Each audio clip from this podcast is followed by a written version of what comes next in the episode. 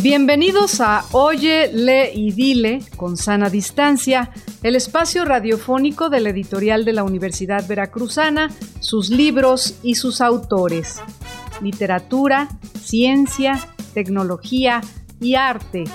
Todo el pensamiento y conocimiento universitario cabe en un libro.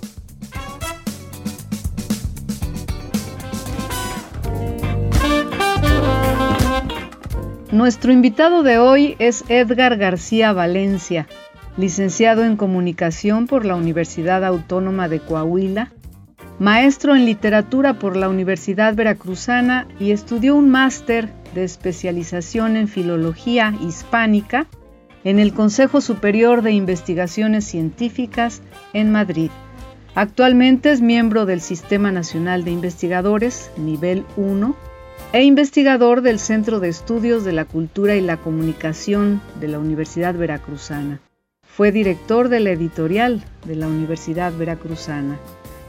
En el 2021 recibió el reconocimiento al mérito editorial de la Universidad Autónoma de Nuevo León por su labor dentro de la editorial de nuestra Casa de Estudios. Historia del arte chino, es una edición en cuatro tomos preparada por un extenso grupo de académicos. Abarca desde las primeras manifestaciones anteriores al neolítico hasta la primera década del siglo XX, justo al término de la dinastía Qing, antes de la instauración de la República en 1912. Es un esfuerzo conjunto de la Universidad Veracruzana y la Universidad Renmin de China, entidad que auspició originalmente la obra y cuyos editores, con miras a su traslado al español, propusieron traducir a partir de la edición en inglés a History of Chinese Art, publicada en 2016 por la Cambridge University Press. La obra forma parte de un acuerdo de intercambio y cooperación que busca dar a conocer obras clave que abonen al entendimiento de nuestras culturas, historias y sociedades. La iniciativa surgió en 2018 al ingresar la editorial de la Universidad Veracruzana a la Asociación de Editoriales Académicas de la Franja y la Ruta, liderada por la editorial de la Universidad Renmin de China.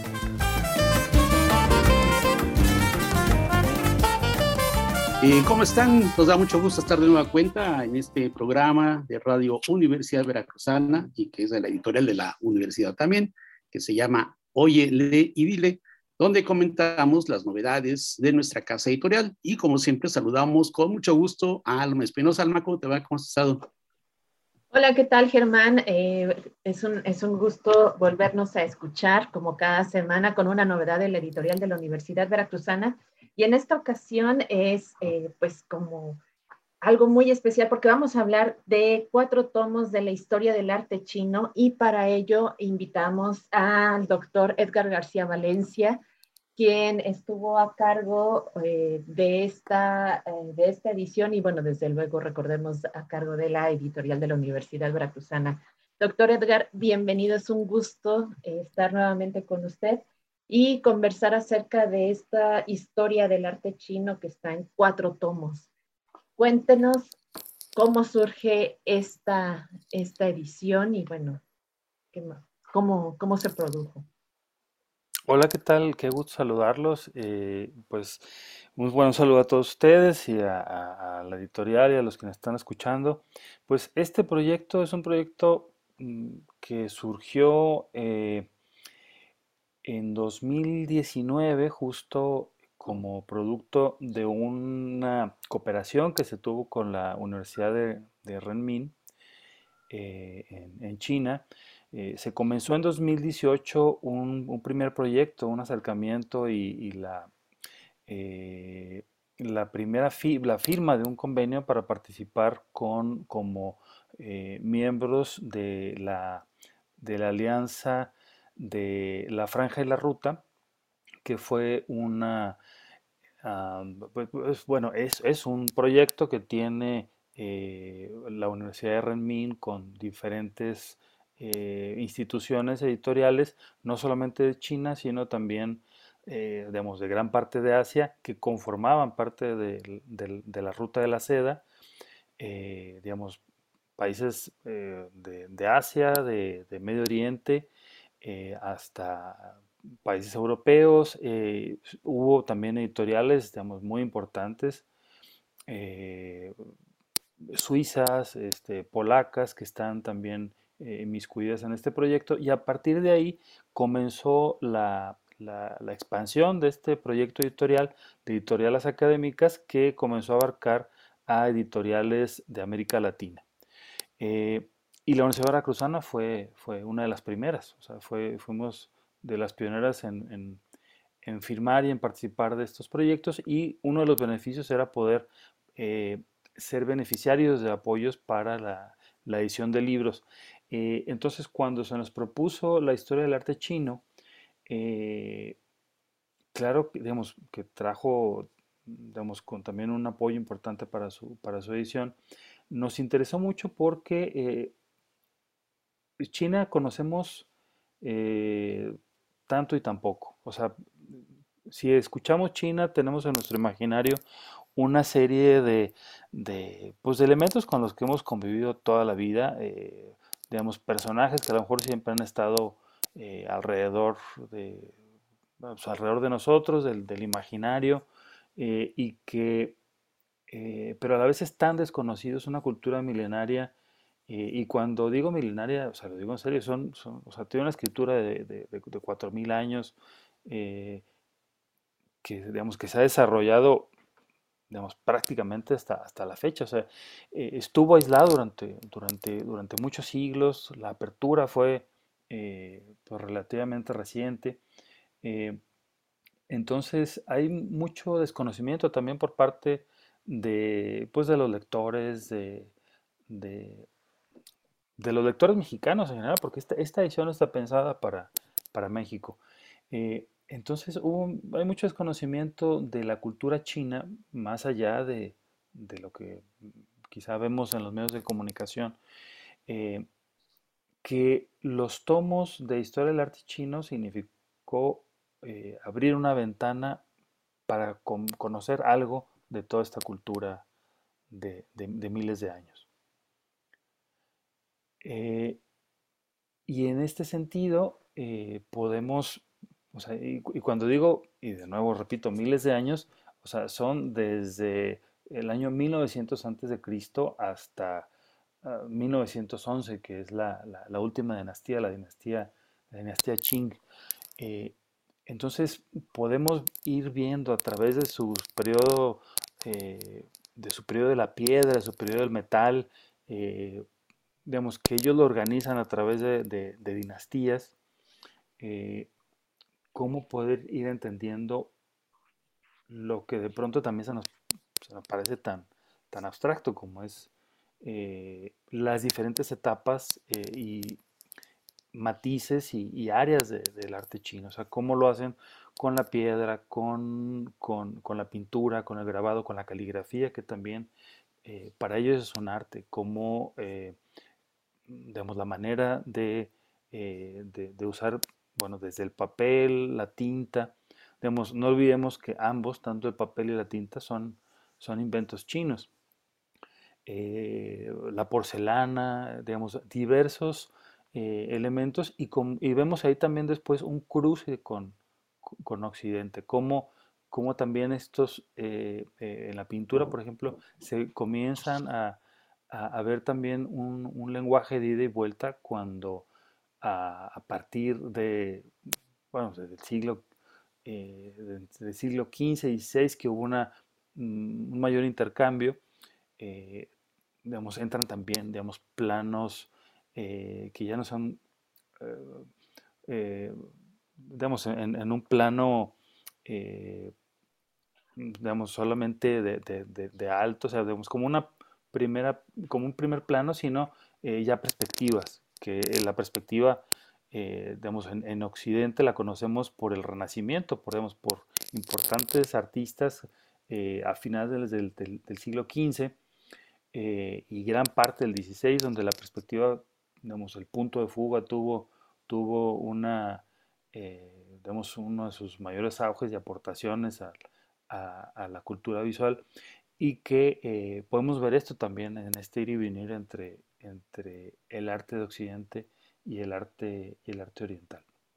Entonces, bueno, esto, vamos, para comenzar nada más para de por qué, por qué se participó de esto. La versión en inglés de la historia del arte chino eh, la publicó Cambridge University Press. Entonces, eh, se ofreció en exclusiva a la Universidad Veracruzana esta obra y por supuesto que era una oportunidad única para hacer llegar a un precio también muy accesible, porque es una obra subvencionada, eh, pues toda esta, esta cultura china. Edgar, me da mucho gusto estar de nueva cuenta contigo. La última vez que, que te vi estabas en la ciudad prohibida, en Beijing, antes de la pandemia. y ahora estamos casi, sí, sí, sí. Oye, no, esa es una pequeña enciclopedia del arte chino. Estos son cuatro tomos que aparte están bellamente editados. Pues también un trabajo muy interesante de traducción que coordina Carla Sánchez, ¿no? Eh, no sé si nos puedes platicar sobre este proceso de la traducción de, esto, de estos libros, que como ya lo mencionaste, pues estaban originalmente en inglés, tal vez, ¿no? Pero aquí directamente la, traducción es del mandarín, ¿no? Eh, en este caso, bueno, eh, nos ofrecieron la traducción del inglés, pero se cotejó con, una versión china. Este, hubo un equipo de traductores coordinados por Carla Sánchez Domínguez, quien tiene mucha experiencia en traducción del inglés y del francés eh, y que pudo coordinar un grupo de pues, expertos traductores para, llevar a cabo esta obra, pero también para ir cotejando y encontraron algunas diferencias entre la versión china original y la traducción al inglés que fueron acotando también para esta traducción al español. Así que, digamos, esto se hizo para hacerlo más ágil, para que fuera una, una, traducción mucho más, más rápida, pero eh, con, diferentes, digamos, eh, pero no es una traducción sin ignorar la, fuente original, que en este caso es una obra académica, es, como lo mencionas, una enciclopedia, eh, porque está dividida en, tomos que obedecen a, las diferentes dinastías. Por ejemplo, el tomo 1 es de los periodos anteriores a la dinastía Qin, que es del año de 1900 antes de Cristo al 1555. Este, ahí hay por lo menos tres dinastías que son, digamos, las, digamos, como se estructuran en ellos, que abarca hasta el año 700 de, antes de Cristo. Eh, y hasta la dinastía Han. hasta ahí llega el tomo 1. Y la dinastía Han es hasta el año, eh, es del año 200 antes de Cristo al año 220 después de Cristo. Eh, pero es muy curioso, o sea, la lengua que se, eh, o sea, nosotros conocemos el mandarín, pero en, en, chino esta, esta, esta, la lengua mayoritaria, porque no olvidemos que también hay más de 50 etnias, eh, que obviamente cada una aporta su, su, variante y, su lengua, pero todas participan de, esta lengua mayoritaria que es la lengua que se le conoce como Han-Yu.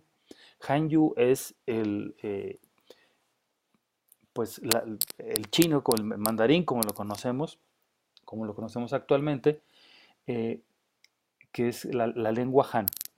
Digamos, es como de, esta etnia pues, digamos, más, eh, digamos, no, no, no, quiero decir importante, sino, eh, digamos, mayoritaria, digamos, la, la, la, que imperó. Mm. Y, este, y este, esta dinastía Han eh, concluyó en el año 200. Entonces,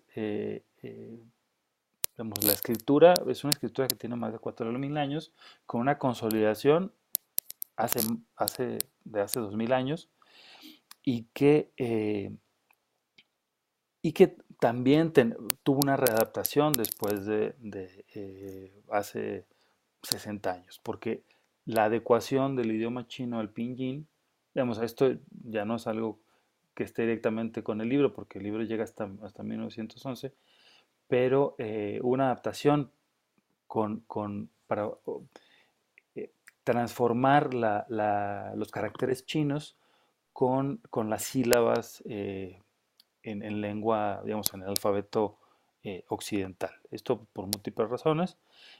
para una también mejor convivencia.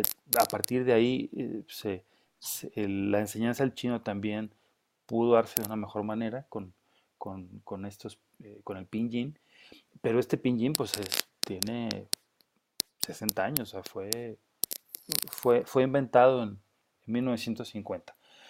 Eh, bueno, este paréntesis es para hablar de, la lengua Han, que es la, lengua mayoritaria en China, eh, y que hasta ahí es donde abarca el primer tomo. Entonces nos enteramos de cómo es su trabajo en piedra, cómo es su trabajo en las vasijas, cómo es eh, eh, la cerámica, la cerámica china que es eh, impresionante, el detalle, la porcelana, cómo trabajos que de pronto en, piedra y con metal, que también hay mucha semejanza con, las culturas mesoamericanas, por ejemplo. Eso, eso, eso también es, sorprendente. Tanto, bueno, el nivel de, magnificencia que lograron en, las artes, eh, pero de pronto sí encontramos algunos ciertos paralelismos.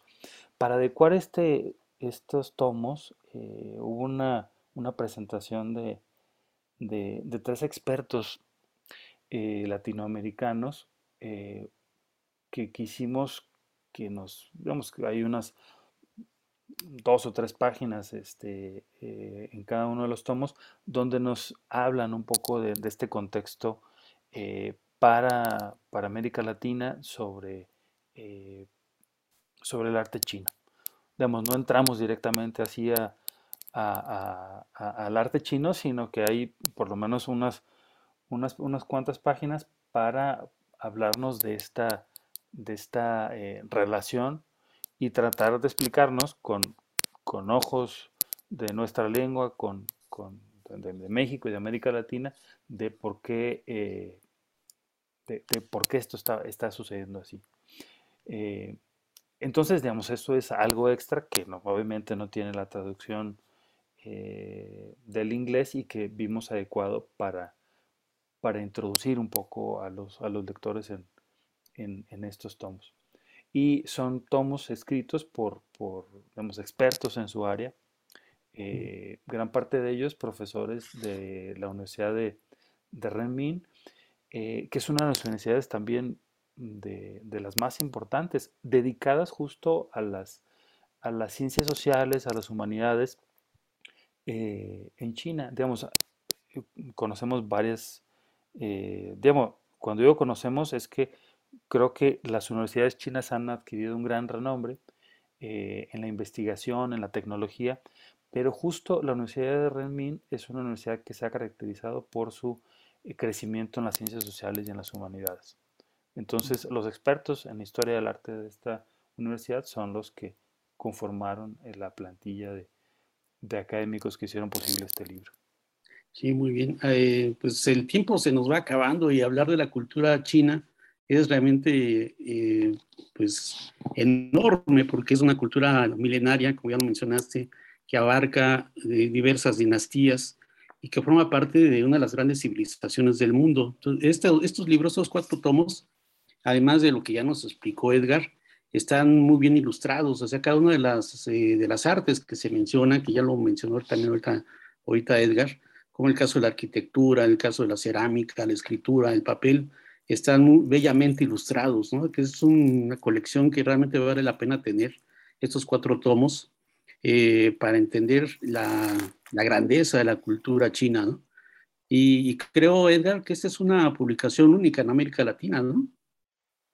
Sí, en, en, en el tamaño, eh, en, el alcance, en, la prolijidad de los, de los textos, eh, hay que recordar, digamos, para los que nos están escuchando, el, o sea, el, libro está todo color, con, donde se pueden ver las láminas. Eh, hay también la seda, por ejemplo, hay partes, digamos, de la parte textil en, donde la seda es también parte importante del arte chino. Hay incluso un, instituto dedicado al, estudio de la seda, que bueno, fue, eh, digamos, este gran eh, objeto de intercambio eh, tan codiciado desde, pues prácticamente desde Marco Polo hasta ah, muy, muy, entrado ya el siglo XIX. Entonces, la ruta de la seda, digamos, fue la gran ruta del intercambio comercial y lo que vinculó a Occidente con Oriente y era parte, digamos, no solamente era una tela, era parte de una, recordamos como parte de, la parte artística de, de, todo un pueblo, de toda una cultura. Sí, pues muy bien, Alma, eh, pues tú nos tendrás información de cómo conseguir esta, esta gran colección, ¿no? Así es. Antes de, comentarles cómo conseguirla, eh, me gustaría eh, preguntarle al doctor Edgar, esta, editar una, una, obra de este tamaño, de esta trascendencia, ¿qué es lo que significa para usted en su trabajo como, como editor, como profesional del libro? no solamente eh, en su trayectoria ha editado este tipo, esta, esta colección de arte chino, sino también algunas otras obras de eh, escritores africanos, franceses. Para un editor, ¿qué le significa esto?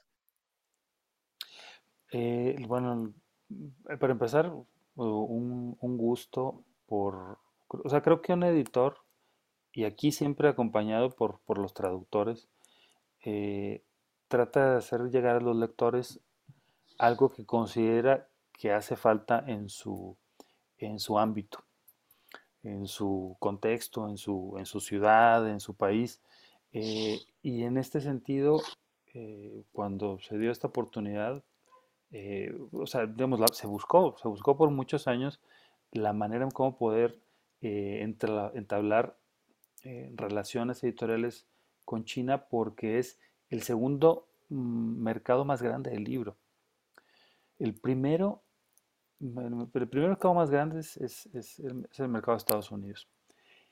Eh, el segundo es eh, el mercado chino, que tiene una, eh, una serie de editoriales que son editoriales del Estado, pero las librerías son, son privadas y son, y son estatales. Hay librerías que abren las 24 horas librerías de siete pisos, o sea, el mundo del libro en China es, tiene una, vitalidad impresionante. Entonces, eh, el entablar eh, estos vínculos con esas editoriales como editor fue pues, muy especial y, también poder hacer llegar propuestas editoriales de la Veracruzana está un libro sobre Tajín que ya también prácticamente ya se publicó en China, para que conozcan también un poco de Veracruz, digamos, como este intercambio también eh, milenario eh, entre, entre ambas culturas. Entonces, eh, digamos, es, es, muy especial. Y el tercer mercado es el alemán, pero la diferencia entre el mercado chino y el alemán en tamaño es enorme. O sea, es muy, muy grande. Ya después viene el mercado eh, francés, eh, mercado eh, de América Latina, digamos, venimos ya muy por abajo en tamaño, en tamaño de mercado. Entonces, era muy importante para mí poder tener vínculos con, esta, con, no solamente con esta cultura milenaria, sino con este mercado tan importante para el mundo del libro. Pues muchas gracias, doctor. Eh, pues invitamos a todos los que nos están escuchando a eh, obtener estos libros, estos cuatro tomos de la historia del arte chino, eh, editados por la, publicados por la Universidad Veracruzana a través de la librería Hiperión, que puede realizar envíos a todo el país. Ya también está, están llegando los cuatro tomos a otras librerías, pero por el momento en esta librería Hiperión podemos hacer eh, los envíos a cualquier parte de la República Mexicana. Pues muchísimas gracias, doctor Edgar, por haber estado con nosotros. Siempre es un gusto conversar con usted y volverlo a, encontrar por estos lugares. No, pues gracias a ustedes. Y no quise dejar de agradecer también eh, al Instituto, eh, digamos, eso se, hizo, fue, fue, posible gracias a, la infraestructura humana, académica que hay en la Universidad Veracruzana, con el Centro de Estudios China-Veracruz, eh, que fueron también parte muy importante para poder conseguir estas negociaciones. Muy bien, pues gracias Edgar, estaremos ahí viéndonos en otro momento. Gracias, hasta luego. Estás muy bien. Muchas gracias. Pues nos vemos la próxima semana en otra edición de Oye Ley Dile de la editorial de la Universidad Veracruzana. Seguramente eh, la próxima semana tendremos una buena novedad editorial. Nos escuchamos.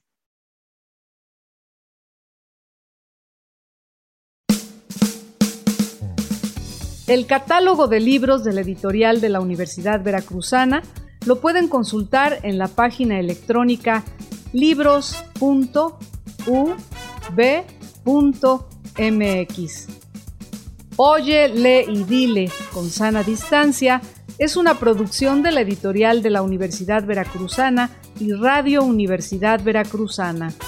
Voces: Alma Espinosa, Germán Martínez Aceves y Liliana Calatayud. Enlaces, grabación y edición: Antulio García. En la próxima emisión nos volveremos a encontrar con un libro y con sus autores.